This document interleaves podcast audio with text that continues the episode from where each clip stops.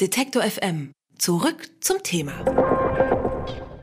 Wir bauen einen Zaun. Das hat die dänische Umweltbehörde im Januar beschlossen. Und jetzt ist Dänemark fleißig dabei, einen Zaun an der dänisch-deutschen Grenze hochzuziehen.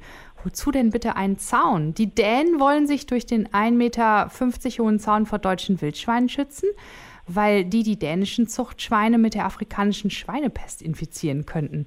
Das ist ein nicht unerhebliches Risiko, denn die dänische Schweinefleischindustrie ist ziemlich bedeutend. 3000 Betriebe halten ungefähr 12 Millionen Tiere. Also auf jeden Dänen kommen demnach zwei Schweine. Über die Gefahr der afrikanischen Schweinepest, den Grenzzaun und seine Wirksamkeit spreche ich mit Dorit Kuhn. Sie ist Staatssekretärin des Landwirtschaftsministeriums in Schleswig-Holstein. Herzlich willkommen, Frau Kuhn. Dankeschön. Die Dänen, die bauen bereits seit Anfang des Jahres ihren Zaun an der dänisch-deutschen Grenze, um sich vor dem Erreger der afrikanischen Schweinepest zu schützen. Wie akut ist die Gefahr einer Übertragung denn?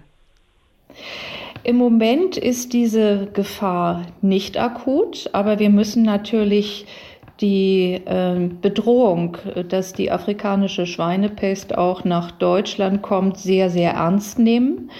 Aber ob der Zaun das richtige Mittel ist, da haben wir unsere fachlichen Zweifel. Warum haben Sie fachliche Zweifel?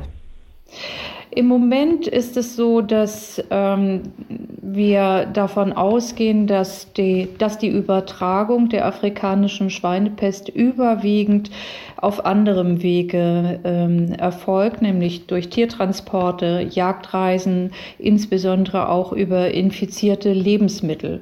Und deswegen warnen wir auch ähm, entsprechend zum Beispiel an Autobahnen, Speisereste nicht wegzuschmeißen, sondern diese auch insbesondere in den aufgestellten Müllcontainern zu entsorgen. Wissen Sie, wie viele Wildschweine mit afrikanischer Schweinepest ähm, in Schleswig-Holstein in etwa sind? Also gibt es da eine Registration?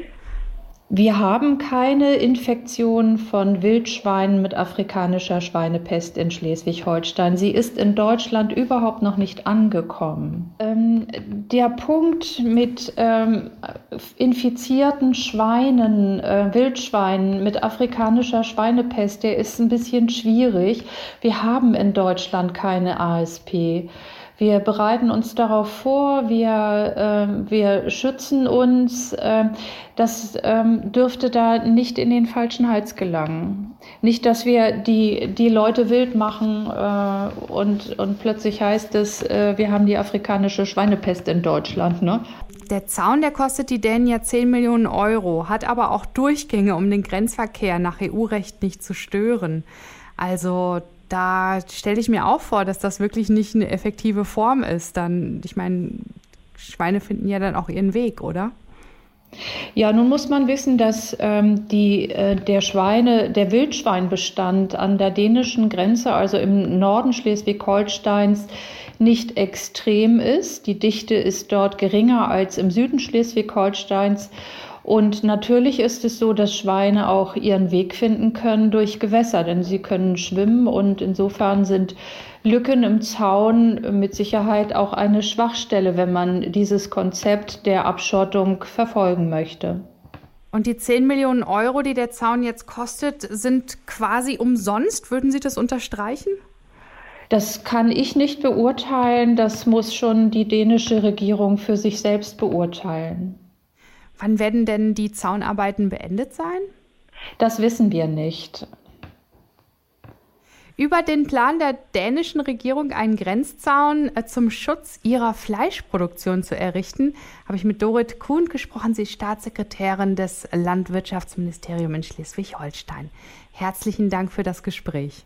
Sehr gern, bitteschön. Alle Beiträge, Reportagen und Interviews können Sie jederzeit nachhören im Netz auf detektor.fm.